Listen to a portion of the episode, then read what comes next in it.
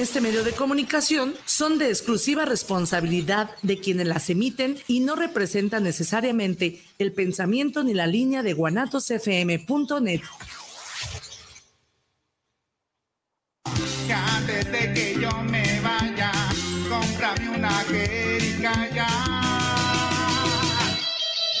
La jericaya, tu mejor postre nocturno programa producido por el Centro de Desarrollo Humano y Estudios Multidisciplinarios Iberoamericano.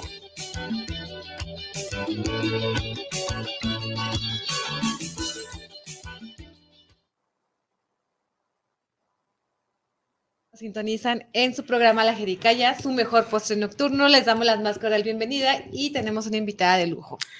Buenas noches, muchas gracias por estar aquí con nosotros en los micrófonos de Guanatos la radio más chipocluda de la internet. Y bueno, pues como siempre nos acompañan sus amigos Mario Cervantes y en los controles Israel Trejo. Bueno, y con motivo del día 8M, eh, que fue ayer, eh, tenemos una invitada de lujo, una gran amiga y una gran feminista por, eh, con motivo del Día Internacional de la Mujer. Y nos acompaña la psicóloga y maestra Gabriela Aguilar. Hola. Buenas noches. gracias por la invitación. Gaby, muchas gracias. Que me va a permitir presentar. Ella es em, licenciada en psicología y maestra en gestión y desarrollo social por la Universidad de Guadalajara. Además, estudió una especialización en estudios de género en la Universidad Pedagógica Nacional, diplomada en derechos humanos, y eh, además ha trabajado eh, durante 10 años a favor de los derechos humanos, los derechos sexuales y reproductivos, la equidad de género y la prevención de violencias. Bienvenida, Gaby. Pues yo quiero, quiero, quiero decirles que yo valoro mucho el hecho de que estén aquí ambas, porque hoy, conforme acorde al movimiento del el 9, ninguna mujer se mueve, eh, obviamente, pues están aquí en pleno 9 eh, tanto pues mi compañera Ivonne como mi colega y amiga la maestra Gaby, ambas son feministas, como lo van a notar, y obvio apoyan este movimiento, pero pues también son muy profesionales, aquí nos acompañan y de verdad muchas gracias Gaby e Ivonne por estar aquí con nosotros el día de hoy. Y bueno, para empezar por el principio, Gaby, ¿qué es el feminismo?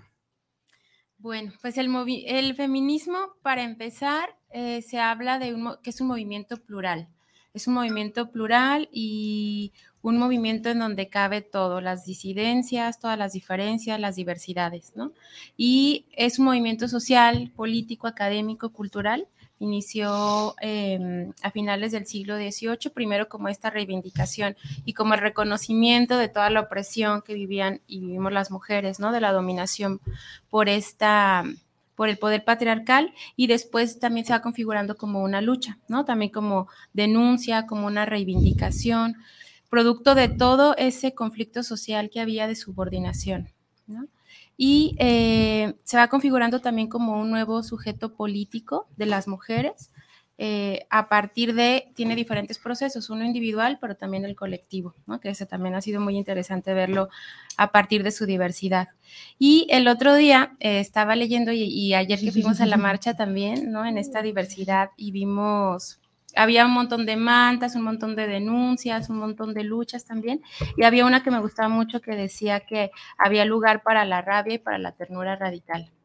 Y estaba leyendo dentro, dentro de esto del feminismo eh, vi un video también en donde cabe todo, y quiero darle así lectura rápida, y que dice que el feminismo o los feminismos son, se trata de cuestionar, de conocimiento, de memoria, de resistencia, de desafío, de transgresión, de dignidad, de placer, de accionar, de desobedecer al orden patriarcal, del reconocimiento, de honrar a nuestras ancestras, de imaginar otros mundos, de tejer en colectivo, de la diversidad, de alzar las voces, de la ética y del compromiso, de acuerparnos, de reivindicación, de rebeldía, de incomodidad, de libertad, sentipensares, pensamiento crítico, saberes, emancipación. Y creo que eso habla de lo que son los feminismos ahora, de toda esta pluralidad. Claro, toda la pluralidad, porque dicen, no hay un feminismo, hay muchísimos en la diversidad.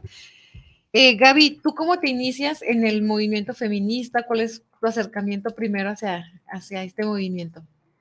Yo eh, participaba, bueno, en un colectivo eh, que he participado primero de, de lucha desde hace un montón de años, como 20 años, y en el 2010 comenzamos con, a participar por la lucha de nuestros derechos sexuales y reproductivos. Entonces fue en el 2010 cuando empezamos y a partir de entonces pues comenzamos a ir a encuentros feministas, a tener formación política con otras organizaciones, ¿no? Comenzamos a, conocer a varias compañeras aquí en Guadalajara que también estaban organizadas en torno a este y a un montón de temas en contra de las violencias. Entonces fue súper interesante cómo nos fuimos acercando a círculos de mujeres y a esta formación política, porque al principio pues no sabíamos. Fue a través de la academia, tú estabas estudiando psicología en la UDG, fue a través de un movimiento social? ¿Cómo es el acercamiento de Gaby hacia el feminismo? Fue a través del movimiento social. Ya había terminado la licenciatura ya hacía bastantitos años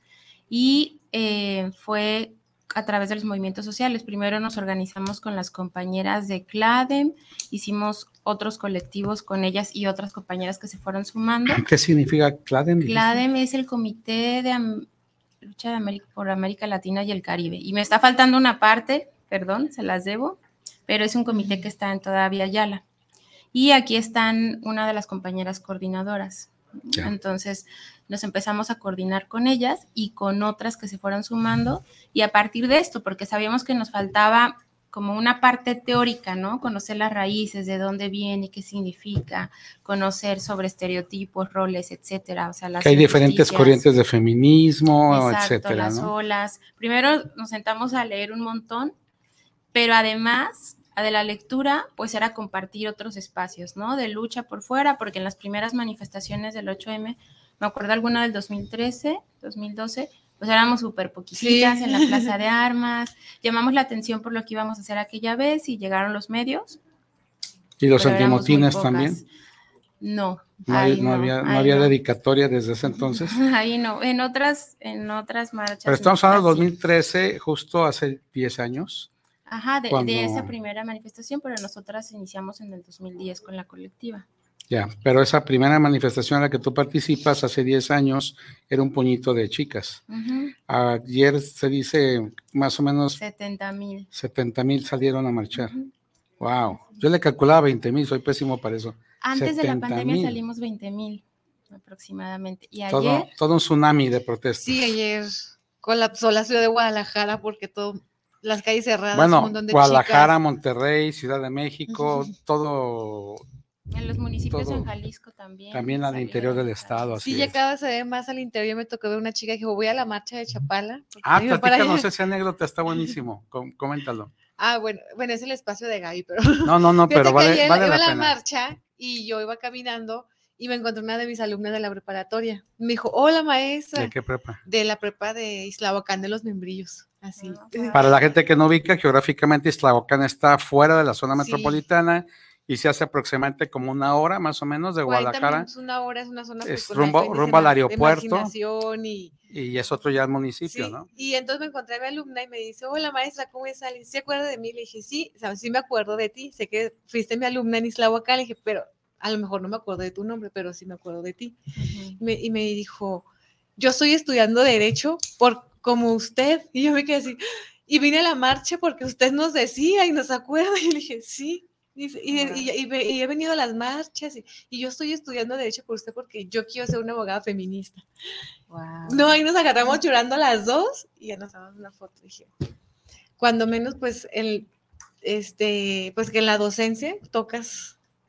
A más de alguna y, y la, la unes al, al, al, movimiento y dices, pues ya, y, me, y me quedé pensando, he pensado mucho en ella, dije, pues va a ser una chica, pues en el espacio donde ella va a desarrollarse, pues va a evitar violencias, va a identificarlas, va a, este, a, salir, a, a, decir, aquí es un entorno violento y no lo va a vivir, uh -huh. no sé, me, me, he estado mucho pensando en, en, en mi alumna, uh -huh. entonces es una experiencia pues muy, muy bonita. Sí. Gaby, y háblanos acerca sobre... Eh, ¿Por qué se conmemora el 8 de marzo? Sí, pues primero está esta triste historia que casi todas, creo que todas las personas conocemos ya, ¿no? De, las mujeres en la fábrica textil en Nueva York, y que hay otras historias más de otras mujeres en diferentes fábricas, pero creo que de la que más se ha hablado, se ha hablado un poquito más es de esta Nueva York, ¿no? Y bueno, pues estas mujeres trabajadoras eh, luchaban también por, por mejorar las condiciones de su trabajo, por la reducción de la jornada laboral y como todos sabemos que fueron reprimidas, asesinadas, también hay un incendio y es a partir de esto que se comienza años, muchos años después, se, se habla ya del 8 de marzo, justo por esta fecha. Por la fecha del 8 de, marzo de, esta represión que tuvieron unas textileras sí. en Nueva York. ¿En qué unas mujeres textileras. Época? Era como en 1857, por allí. Y em, después de eso, que les digo que muchos años después, ahora sí se pone sobre la mesa esto, ya ante la ONU y otras instancias, bueno, pues se ha reivindicado ese día por esa lucha, ¿no? A partir y también conociendo los contextos en los que vivimos todas las mujeres todavía en México. Y acá, por ejemplo, lo que veíamos ayer también en la marcha, pues se sale a visibilizar, se sale a alzar las voces así también en plural, ¿no? A reivindicar eso, se sale en contra de todas las violencias machistas, se sale en contra de las desapariciones, los feminicidios. Y esto es hasta que, como ya lo dijo también alguna mujer, Añu, hasta que la dignidad se haga costumbre, vamos a seguir allí.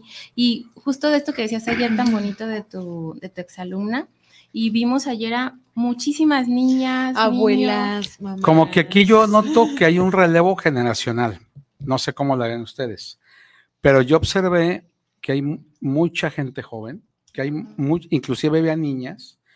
Eh, yo tengo dos hijas, a una le dolió mucho no haber ido porque estaba estudiando, pero la otra sí fue y me platicaba y me decía, es que fuimos y, y tiene 21 de edad este, y me, decía como, pues ella también tiene ya años yendo desde pequeña, pero veía yo esta reflexión que hacía ella de que le daba ya gusto, porque decía, es que vi a Julanita de la prepa, o sea, y dices, yo creo que el promedio era de 30 años para abajo, más o menos. Eso es como aquí como que hay un relevo generacional de la conciencia y como que obviamente pues está ya haciendo eh, no sé si decirlo en términos, esta herencia de lucha, pues está ya permeando las nuevas generaciones, ¿no? Sí, pero también vimos a, a, personas, a mujeres mayores, a abuelitas, a mamás, ya. Tengo unos saludos, si me permiten una interrupción breve. Eh, tenemos a Enrique Méndez, agradecemos mucho que se conecten. Saludos para la Jericaya, un gran programa, les felicito muchísimo por esta emisión en vivo un gran programa. Muchas gracias, Enrique, muy amable por tus palabras. Manuel Gómez, saludos desde Zapopan para la Jericaya, para el programa Saludos especiales, especiales a la invitada, te mandan saludos a la invitada presente del día de hoy. Y también a Ernesto Arechiga, que también ya, ya tiene este vicio de comer, de cenar Jericaya. Eh, Ernesto Arechiga, desde la Ciudad de México, allá en la hermana República de Chilangolandia para el programa de la Jericaya. Saludos al doctor entrevistado la semana pasada, refiriéndose al doctor Guillermo Cepal de Ucona, director del Instituto de Justicia Alternativa. Nosotros le hacemos llegar con todo gusto sus saludos y también obviamente a la invitada del día de hoy.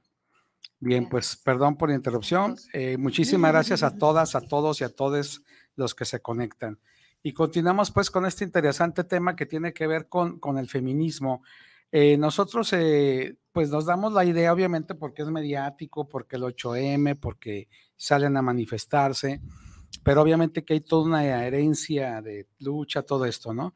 Actualmente, en el caso de Jalisco, ¿cuál es la situación del movimiento feminista? ¿Tú cómo ves aquí en Jalisco las condiciones?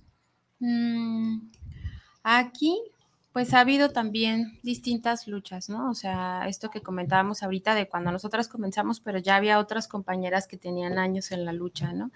Y a partir también de, todas, de la, de toda esta diversidad y de las disidencias, también es que el movimiento ha tomado estas características, ¿no? O sea, en algún punto salíamos todas juntas y, por ejemplo, ayer vimos que había tres o cuatro manifestaciones, ¿no? Tres o cuatro contingentes. Contingentes. Y hay algo, hay muchas cosas que nos unen, ¿no? Que es esta exigencia de libertad, de justicia, de seguridad, de dignidad. Y hay otras cosas que en este momento eh, todavía hay, creo que cada vez están dando más los espacios de diálogo, pero sí hablamos de que hay una diversidad de movimientos y ayer lo vimos en esta representación de los contingentes.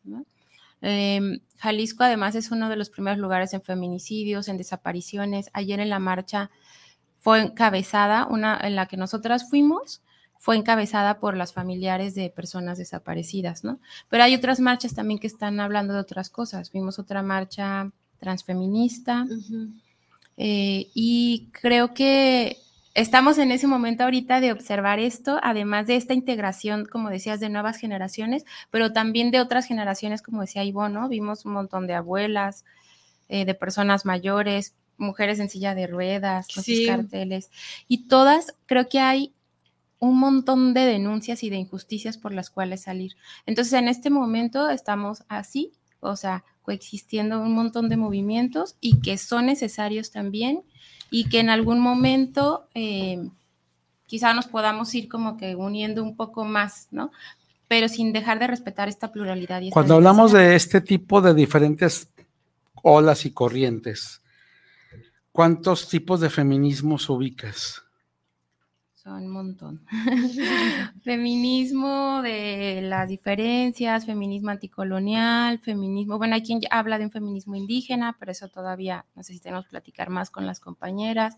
El feminismo negro, mm, son un montón. Feminismo neomarxista. Neomarxista. Las, radicales. Pues, el ecofeminismo. el ecofeminismo, transfeminismo y hablamos de eso, ¿no? O sea, de que son un montón y que mm, eh, partimos también de que el 70% más de las mujeres mexicanas hemos sufrido al menos un tipo de violencia.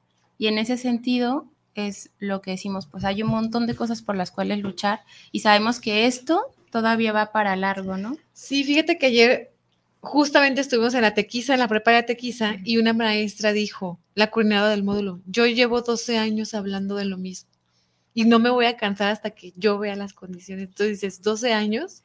Bueno, porque además en 12 años la teoría continúa avanzando. Sí, pero ya... Obviamente las causas eh, se vuelven cada vez más abismales de injustas.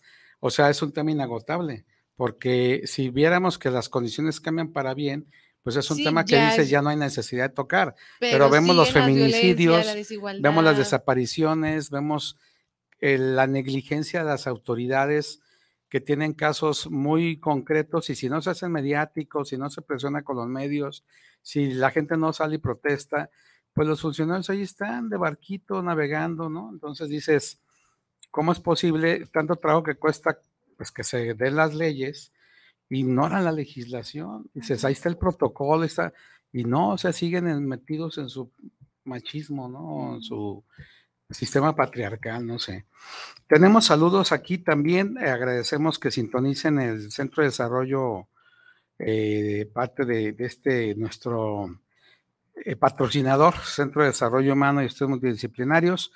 La mm, doctora Adriana Castillo Ponce Dice, buenas noches, maestra Ivonne, doctor Mario, buenas noches, doctor Adi. Felicidades porque tiene una súper invitada. Te manda a felicitar, obviamente saludar. La doctora es una entrañable amiga de la Escuela Politécnica de la UDG, la Poli Matute Remos, que está allá en Zapopan, y además es nuestro enlace de la Defensoría de los Derechos Universitarios. Saludos, doctora. Y bueno, continuamos, perdón, porque llegan y llegan saludos. Entonces tenemos otro hablando de saludos. Fabiola Cruz, saludos para el programa. Yo la verdad no estoy de acuerdo en todos los desmanes que hicieron. Justamente esa va a ser la, la pregunta que le vamos a hacer. Que hicieron a, las marchistas. Pienso que no es la manera de expresarse, esos son actos vandálicos. Pues sí, hay gente que obviamente habla de que rayan monumentos, que rayan paredes, que destrozan vidrios, etcétera. Lógico que hay un cierto sentido de coraje, de de rabia, de indignación, de, de ¿cómo se llama? Cuando no te puedes hacer gran cosa, de impotencia, gracias. Este, y pues de alguna manera hay que hacerse escuchar, pero bueno, la respuesta más bien de, la experta. Más bien, este es un comentario personal, el comentario que nos hace atinadamente, gracias a Fabiola por participar. Ella dice, bueno, yo en lo personal no estoy de acuerdo con esos desmanes, son actos vandálicos. ¿Qué opinas en ese sentido, Gaby? Ay, pues yo, partiendo de, de esto que comentábamos ahorita, de las miles de mujeres que son violentadas todos los días, las mujeres que son desaparecidas todos los días, las mujeres que son víctimas de feminicidio, em, creo que sería un poco, y comprendí, gracias por el comentario, como de repente desvirtual, desvirtuar eh, el objetivo político de, manifestarse y de las luchas feministas, ¿no? O sea, las luchas, eh, y, y ahorita que hablábamos de toda la diversidad, de todas las personas que van y de todas las generaciones, el objetivo es hasta que se terminen las violencias, ¿no? O sea, vivimos eh, desde una norma hegemónica que es clasista, patriarcal, heterosexual, que es misógina. Los movimientos nunca van a ser homogéneos y si ponemos en una balanza eh, las vidas de nosotras, de las mujeres, nuestra dignidad, nuestra libertad, en comparación con cosas, vidrios que se pueden reparar, pintar, limpiar, reponer, pues eso queda muy abajo. O sea, eso, ojalá, ojalá pudiéramos expresarnos cada vez más en contra de estas violencias, acuerparnos entre mujeres, escucharnos, apoyarnos, si no es salir a una manifestación a través de otras actividades en nuestra vida cotidiana, ojalá pudiéramos levantar mucho más la voz y las voces por eso que por cosas que, en unos días o al día siguiente. En ese mismo rato, después de la marcha, estaban ya reparando el banco, las bueno, además, los bancos están asegurados. Yo no creo que ningún banquero no tenga asegurado su negocio. De hecho, ellos, venden seguros, yo creo que se lo autovenden. Y escucha, y, yo cuando estaban rompiendo, yo escuché que una, una chica dijo, por todo lo que nos roban, toda, y yo me quedé pensando, tienen razón, los bancos son También son usureros. Pero aparte que son usureros, son las instituciones que más discriminan a las personas, incluyendo a las mujeres, porque hay un artículo muy interesante que dice quién tiene derecho al crédito en México y obviamente las mujeres estamos por muy debajo sobre un hombre. Aquí el punto yo pienso que hacíamos la reflexión ayer, metiendo un poco mi cuchara. El feminismo sale un día al año, se manifiesta mientras madres toman las plazas, sí quebran vidrios de los bancos, sí eh, agarran un monumento, agarran un monumento y pues tratan de también hacerse sentir ahí. Dices, pero el feminismo no ha matado a un solo hombre. O sea, era la reflexión que hacías. y el machismo, el machismo tiene siglos matando, asesinando mujeres y cada año la cifra aumenta. O sea, te vas a escandalizar porque te rayaron la pared. Pues escandalízate por todo el montón de mujeres asesinadas, violadas, etcétera. O sea, dices, sí, está bien, pero finalmente tienen razón, es un acto vandálico, completamente de acuerdo. Jurídicamente se puede decir que es hasta delito y yo en lo personal no justifico la violencia, pero sí explico el fenómeno de la indignación, de la rabia. Claro, a ti te desaparecen a una hija, una sobrina, alguien. Claro, tienes ganas de sales a incendiarlo, todo. Sales a incendiar la ciudad. Pero volvemos a lo mismo, o sea, eh, vienen los medios mediáticos a decir que de manera mediática, pues que salieron y vandalizaron y, la gente pues se va con la finta y dice, ay, sí es cierto, pues sí, ¿y qué pasó? O sea, ya a las 10 minutos ya estaban ahí pintando lo que pintaron las mujeres.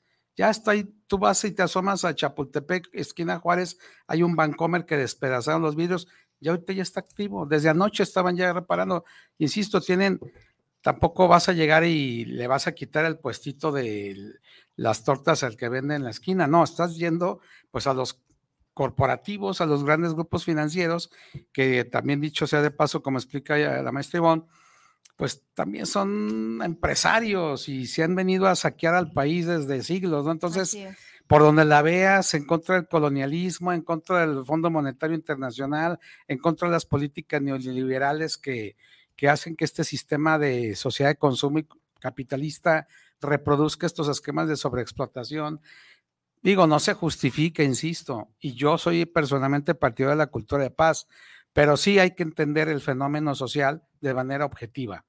Pintaron bardas, sí, y ¿quién mataron? Nadie. O sea, ¿quién se murió con que se le golpearan al monumento de la universidad ahí? Al, Fray Antonio, ¿no? Perdóname, pero, pero, pero nomás le pusieron una pañoleta, lo pintaron y, y le quebraron abajo, o sea, ya ahorita ya está reparado, ¿no? O sea, digo, no es minimizar el hecho de la violencia, sí hay violencia, pero también se, tampoco se justifica, pero sí se explica, ¿no? Entonces yo sí completamente, con todo el respeto para nuestra cibernauta, la invitaría a Fabiola que, que, que recapacitar un poco acerca de esta reflexión. El feminismo no ha matado a nadie.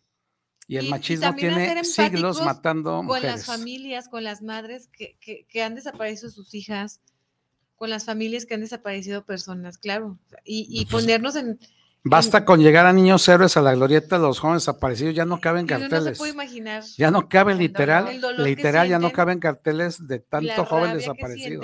y claro, lo justificas porque tú dices, yo, el Estado me debe de cuidar, y al contrario. Eh, se nos agota el tiempo, maestra Gaby. Algo que tú quieras cerrar, que quieras dar algún mensaje a nuestro auditorio, eh, sobre todo pues a los hombres que también nos escuchan, este, hombres. Hablar esto de las cuestiones del feminismo implica involucrar en las masculinidades positivas a los hombres.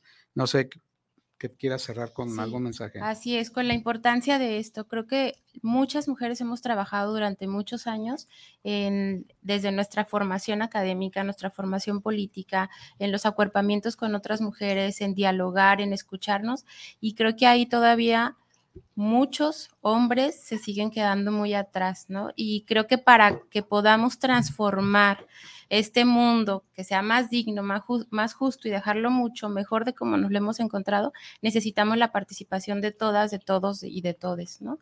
Y que se siga creando esta conciencia, esta sensibilización, pero también este activismo político de parte de los compañeros, que cada vez son más los que se suman, pero necesitamos la fuerza de todas, todos y todos, insisto, para esta transformación, ¿no?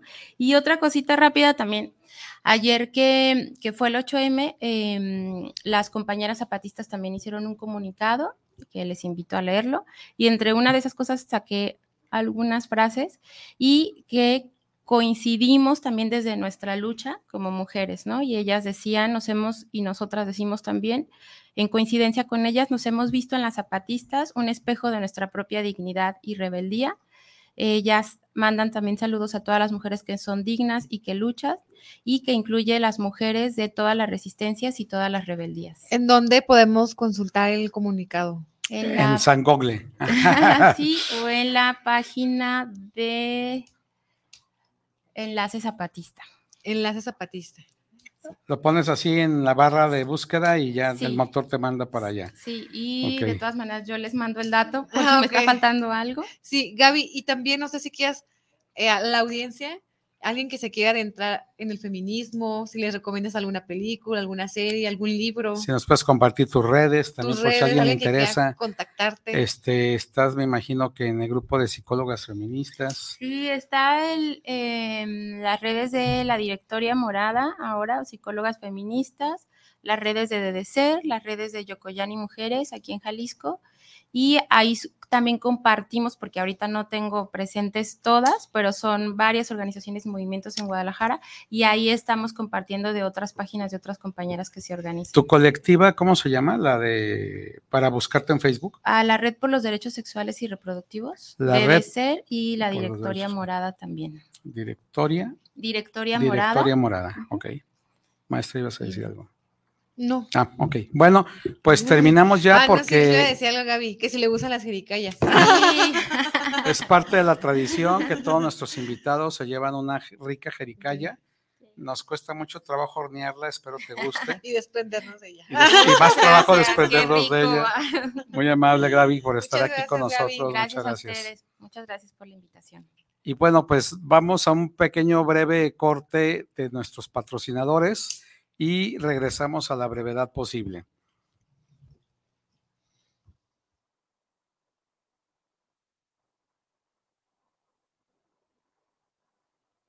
¿Te gustaría estudiar un diplomado en métodos alternos y solución de conflictos?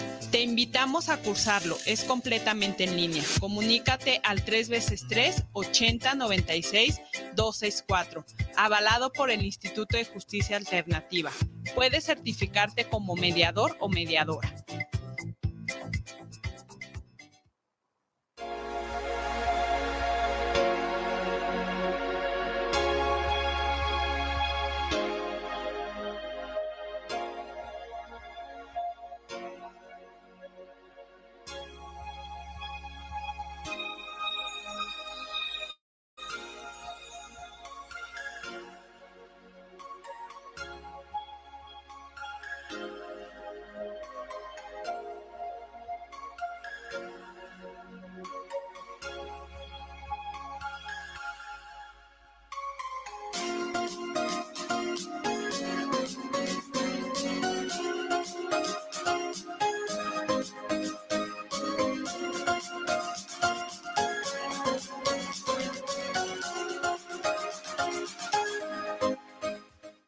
¿Te gustaría estudiar un diplomado en métodos alternos y solución de conflictos? Te invitamos a cursarlo. Es completamente en línea. Comunícate al 3 veces 3 80 96 264, avalado por el Instituto de Justicia Alternativa.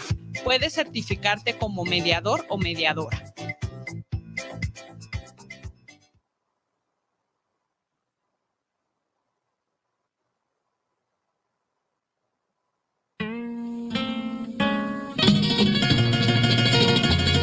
La experiencia no se jubila.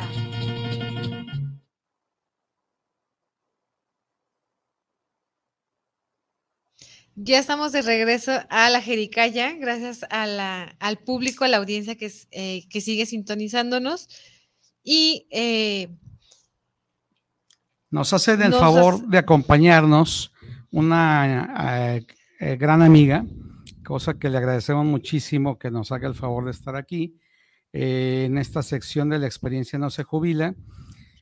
De acuerdo a la encuesta nacional de ocupación y empleo nueva edición para el segundo trimestre de 2022, se estimó que había 17.958.707 personas de 60 años y más, es decir, personas mayores. Esta cifra representaba el 14% de la población en todo el país.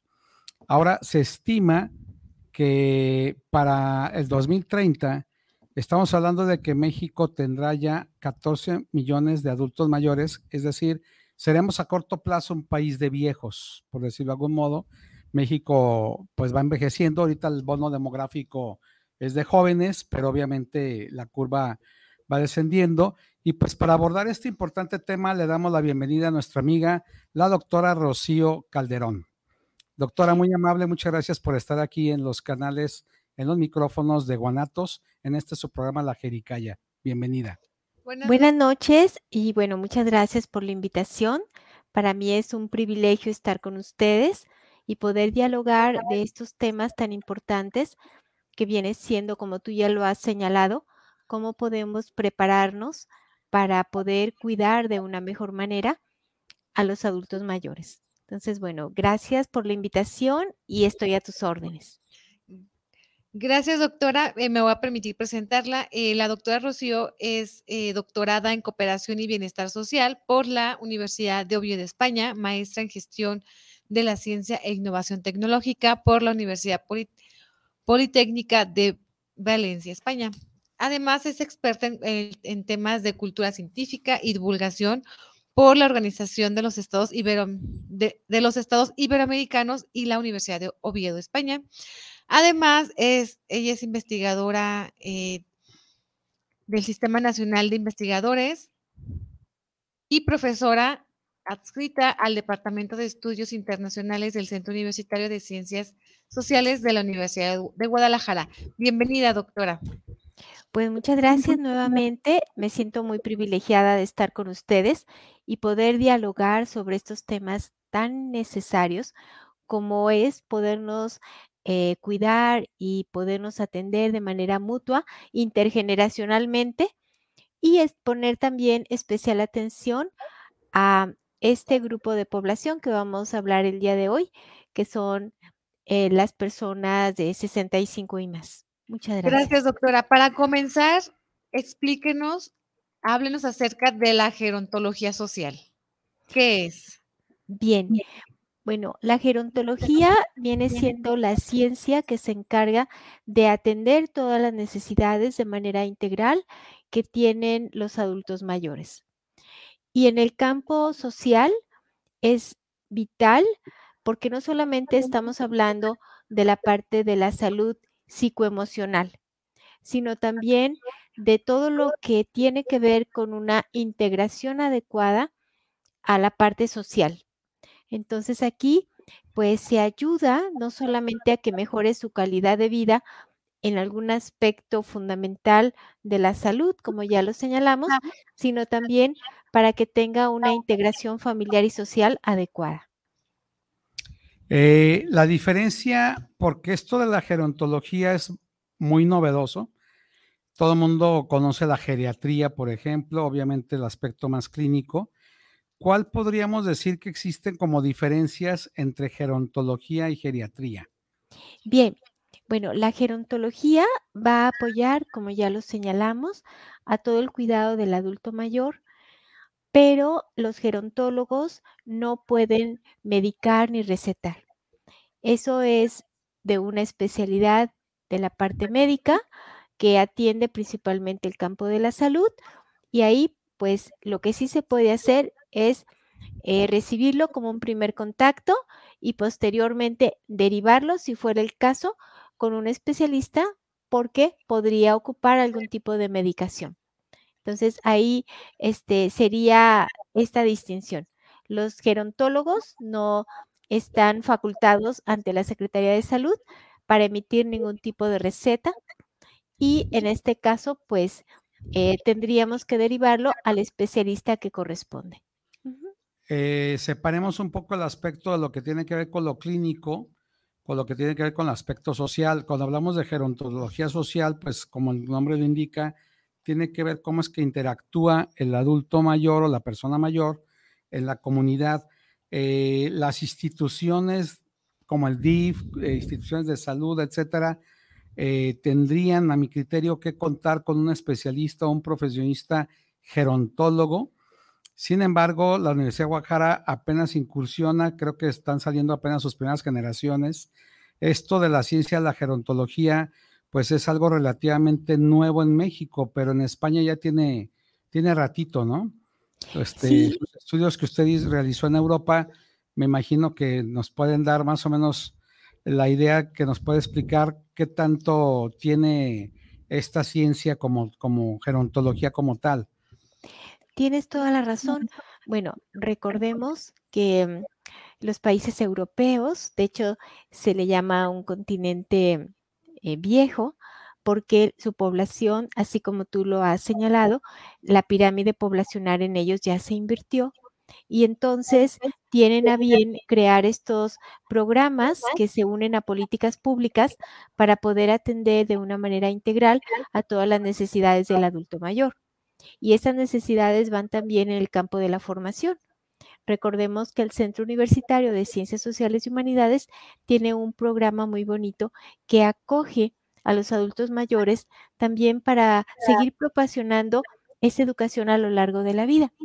Entonces, bueno, si bien es verdad, eh, no tenemos como este largo recorrido como los países europeos lo han hecho al incorporar políticas públicas eh, que van más allá del aspecto de sanidad, sino que tienen que ver también cómo cuidar para el retiro, ¿verdad? Que ustedes ya lo han mencionado de manera acertada.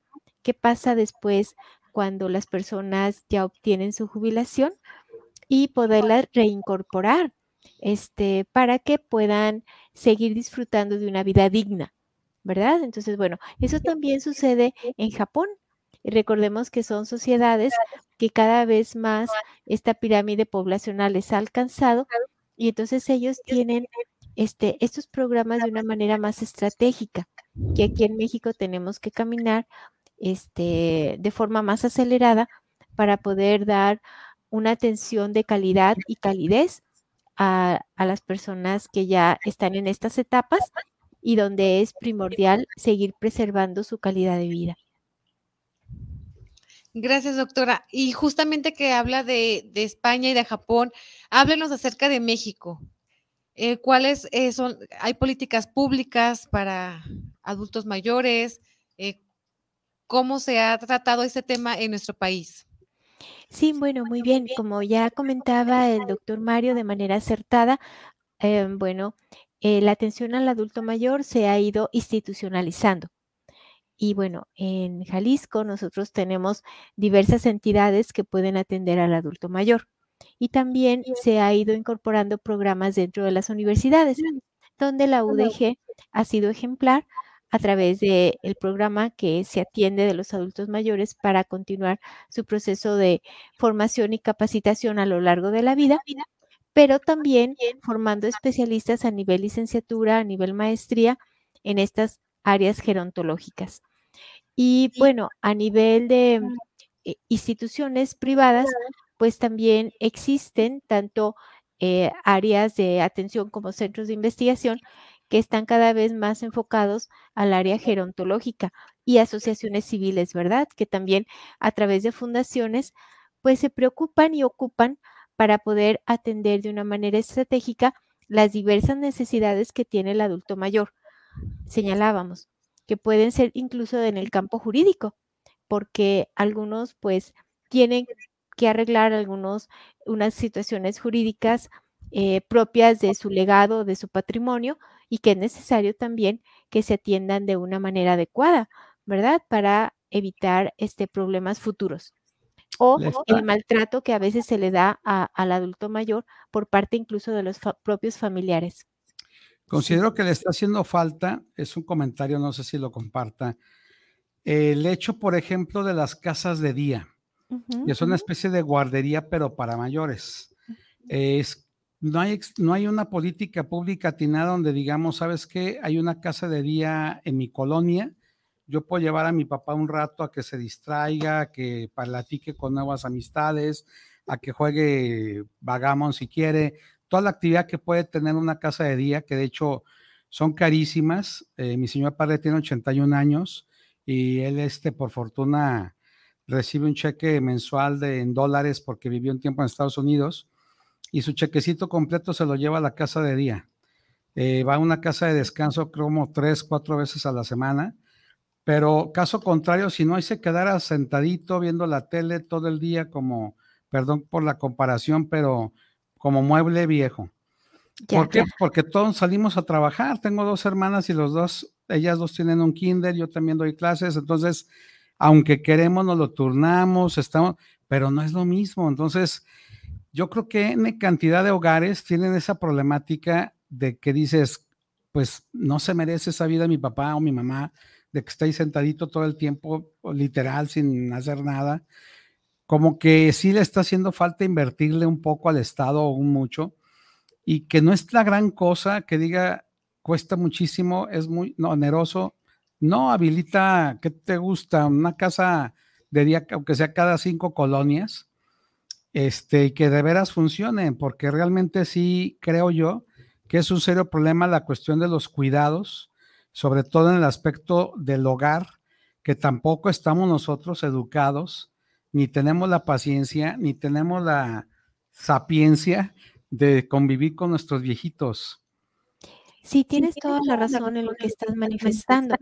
Sí es necesario el que se puedan tener lugares dignos donde se puede atender de una manera integral las diversas necesidades que tienen los adultos mayores. Y en este caso, no solamente de esparcimiento, sino también de salud.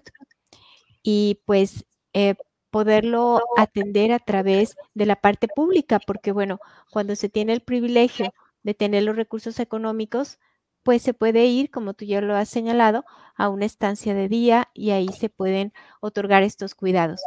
Sin embargo, en ocasiones no se puede alcanzar estos recursos. La gran mayoría, ¿verdad?, de, adultos mayores en México viven en condiciones muy precarias.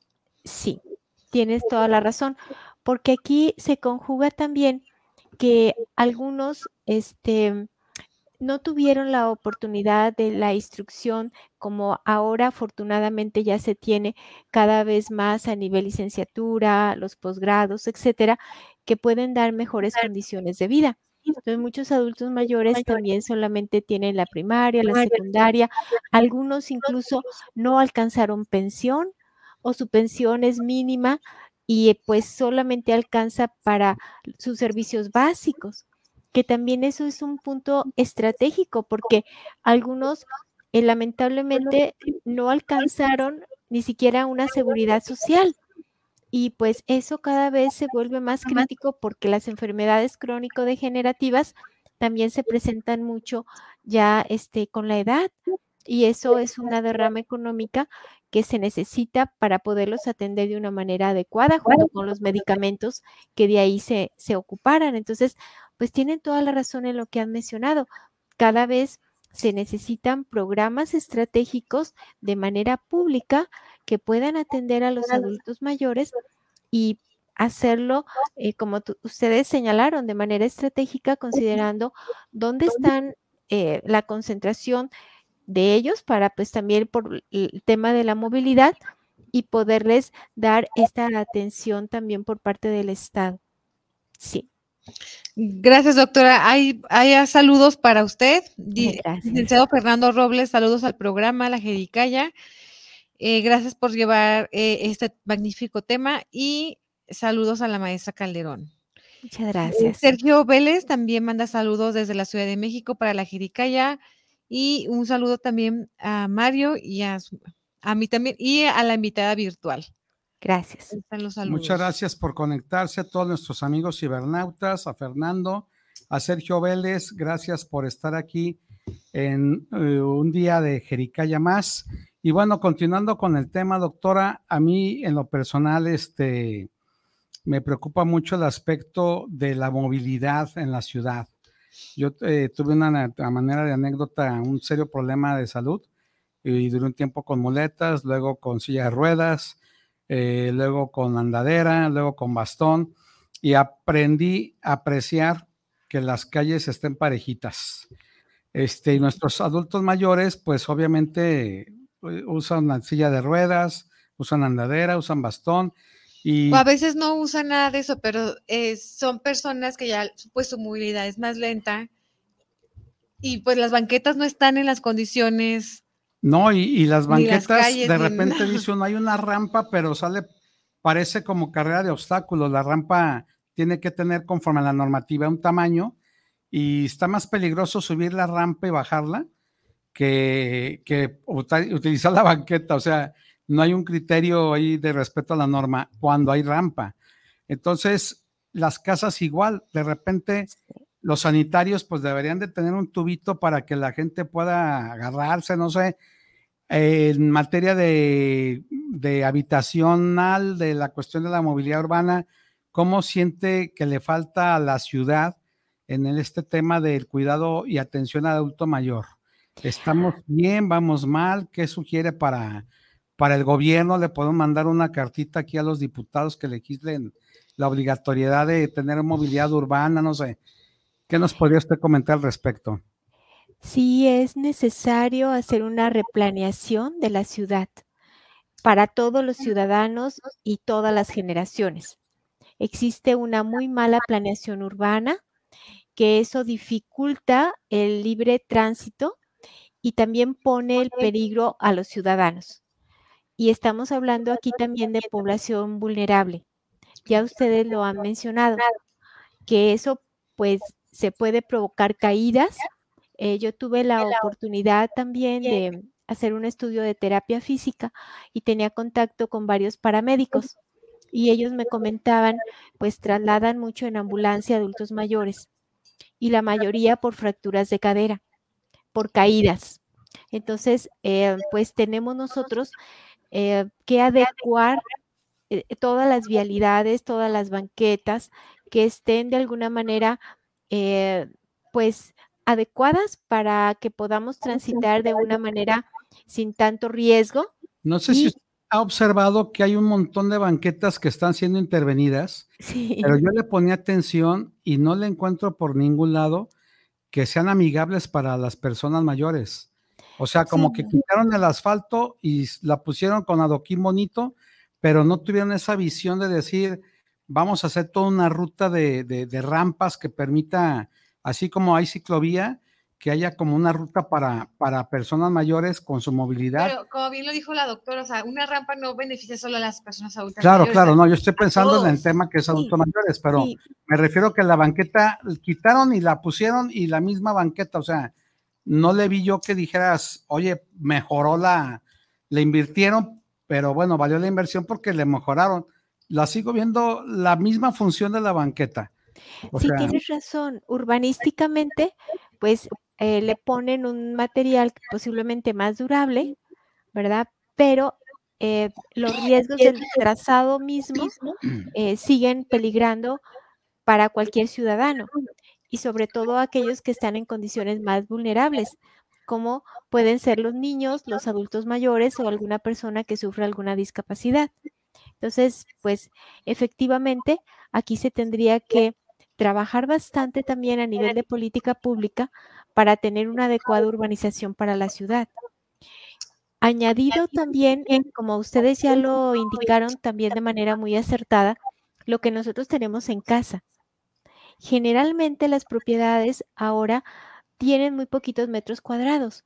Se tienden a hacer este, construcciones de manera vertical, pero no se cuida que entonces sean adecuadas para poder subir a un segundo nivel. Les comentaba que lamentablemente uno de los riesgos más importantes de los adultos mayores son las caídas y sobre todo también en las áreas de escalera, que son muy peligrosas. Por ejemplo, de interés social que se construyen de Infonavit, no tienen pasamanos las escaleras, sí, por pues, ejemplo. Eso es un alto riesgo, ¿verdad?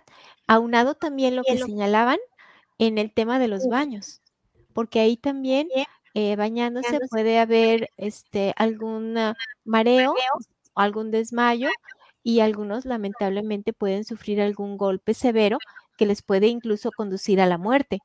Entonces sí, señalabas, debe de haber barandales adecuados y adaptar, este, porque cuando somos, bueno, estuvimos jóvenes, eh, pues no pensamos que algún día llegaríamos a, este, a la adultez y en ese sentido, pues las casas se convierten en una trampa también y tendríamos que buscar adecuarlas, que hubiera también un apoyo, este, tanto de las universidades como del gobierno, para tener nuestros espacios seguros dentro de la propia casa. ¿Verdad? Y entonces adecuarlos. Y hablando de casa, doctora Rocío, ¿cuáles son los cuidados básicos para personas mayores en el aspecto psicosocial del hogar?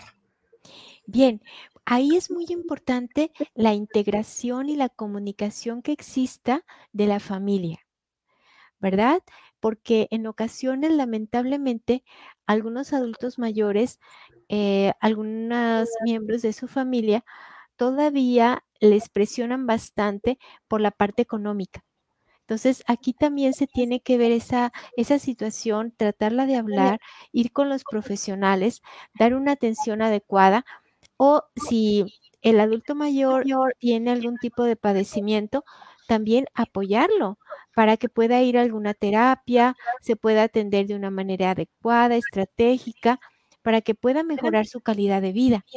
Entonces, la parte emocional, ¿verdad? Ahora que vivimos lo del COVID, que pues estuvimos confinados, pues se vio también que hubo mucha depresión. Entonces se tiene que retrabajar esta, esta, esta situación para que pues se pueda gozar de una vida digna los años que estemos aquí, ¿verdad? Cada uno vamos a tener una temporalidad determinada, entonces hay que tratarlo de vivir con mucha calidad. Y en ese sentido, pues hace mucha falta esa sensibilización ¿verdad? Que se dé al seno de la propia familia y posteriormente dentro de la comunidad donde radiquen este, los ciudadanos para tener siempre una convivencia con una visión de una atención integral y pues que se vele siempre por los derechos humanos de todos los ciudadanos, ¿verdad? Hablando pues de maltrato a, los, a las personas mayores que lo mencionaba hace un ratito, este, ¿Qué puedo yo hacer si, por ejemplo, a tres casas de su casa, que es su casa, una vecina está solita, como abandonada, y tiene 16 hijos, pero nadie la visita, nadie le da una vueltita. La señora literal inclusive tiene ratas en su casa porque ya no tiene mucha movilidad. Hay un baldío cercano, del baldío le surte las ratas a la casita. Y es unas condiciones pues deplorables, paupérrimas, y la señora tiene 16 hijos. Eh, ¿Qué puedo yo hacer en el hipotético caso que quisiera yo hacer algo? ¿A dónde puedo acudir o puedo denunciarlo? ¿Es un delito? No sé. Claro, este, a los adultos mayores si se les abandona, igual que a los menores, se comete un delito. Entonces, bueno, eh, caen los familiares en responsabilidad. Por otro lado, también se puede solicitar al DIF para que una trabajadora social vaya a hacer una visita y se vea las circunstancias en las cuales se está encontrando para buscar la mejor solución para ella. En ocasiones también se les puede dar una estancia este, dentro de un albergue que algunas fundaciones les dan una mejor calidad de vida que la que puede tener en ese lugar donde ahora habita, porque en ocasiones, lamentablemente, como tú señalabas, si no hay una adecuada higiene, imagínate, puede ser susceptible, esperemos en Dios que no, pero que le pueda morder una rata. Y eso que pueda llevar a una enfermedad muy seria, ¿verdad?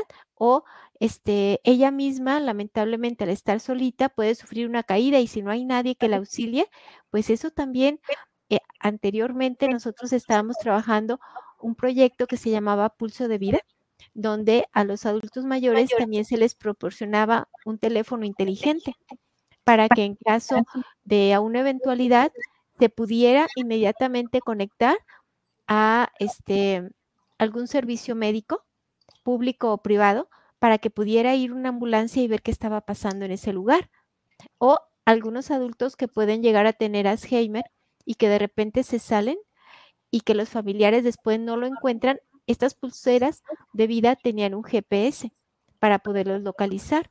Entonces ahí también tenemos nosotros que recurrir este, a algunas instancias de gobierno, ¿verdad? O fundaciones también que de manera altruista están apoyando para que se pueda tener una vida digna y se pueda ayudar en un momento determinado y no olvidarlos, porque todos somos ciudadanos y todos tenemos, obviamente, obligaciones, pero también tenemos derechos.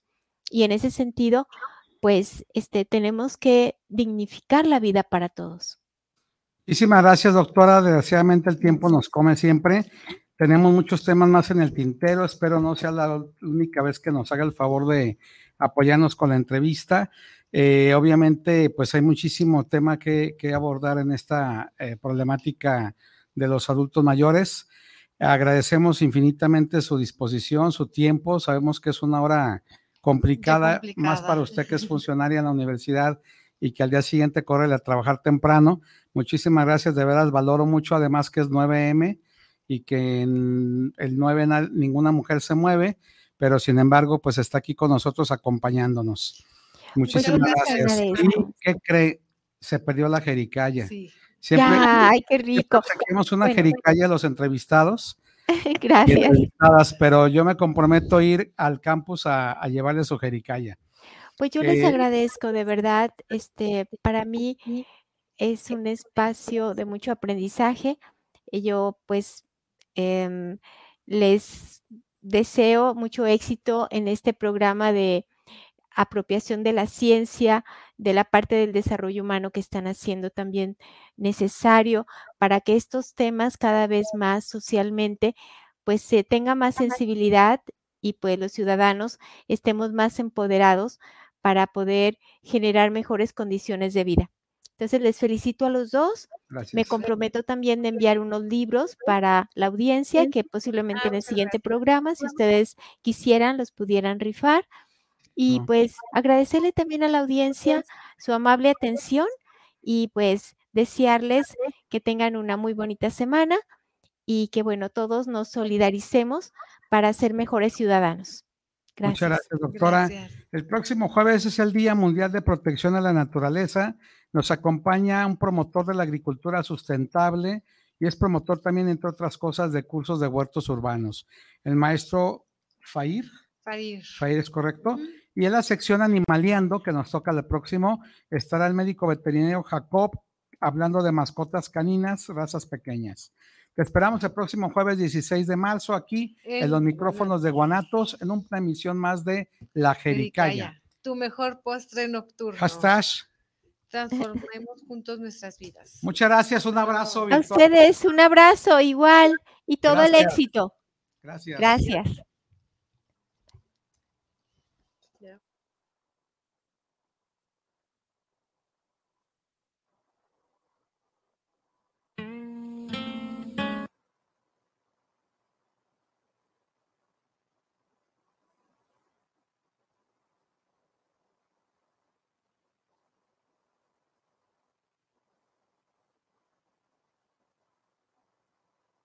¿Te gustaría estudiar un diplomado en métodos alternos y solución de conflictos?